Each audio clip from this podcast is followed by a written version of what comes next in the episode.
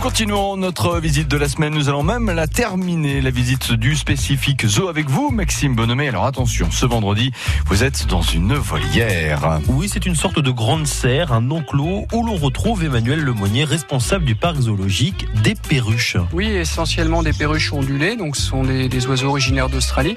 Bon là, on a plein de couleurs différentes, donc ce sont aussi des couleurs qui ont été sélectionnées par les éleveurs, puisque c'est considéré même comme une espèce domestique.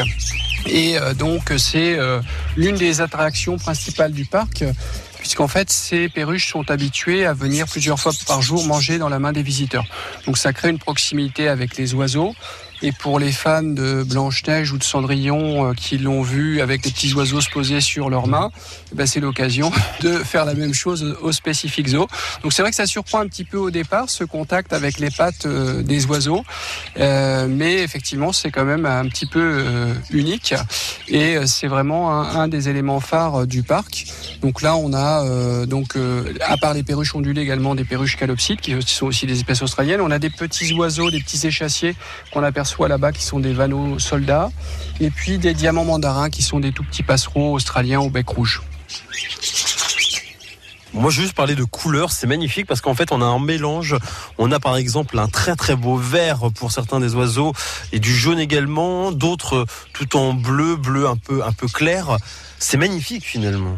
Oui, oui, oui. Ben, en fait, euh, c'est une espèce qui est élevée. Là, on a une, une belle envolée de, de, perruches et les éleveurs ont sélectionné tout un tas de couleurs et là l'objectif c'est de montrer aussi la, la diversité des, des, couleurs qui ont été sélectionnées par les éleveurs. On n'a pas eu l'objectif de présenter vraiment la, la couleur euh, sauvage mais plutôt la diversité de, de, ce qui peut être fait. Puis l'idée aussi c'est de, de, parler de ces, ces, espèces ou de ces variétés puis d'inciter les, les, personnes qui veulent avoir des, des, oiseaux chez eux plutôt essayer de les conserver en, volière plutôt qu'en cage euh, parce que euh, les perruches sont pas des oiseaux très fragiles lors qu'on respecte certaines euh, choses importantes comme l'abri du vent, etc. Et elles sont beaucoup mieux en, en, volière que dans des petites cages euh, sur le frigo dans la cuisine, par exemple.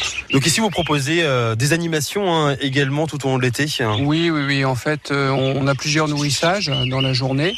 Alors, euh, et on, on, en a bah, le matin à partir de 11h30 et régulièrement espacé dans la journée de façon à ce que tout le monde puisse nourrir les perruches.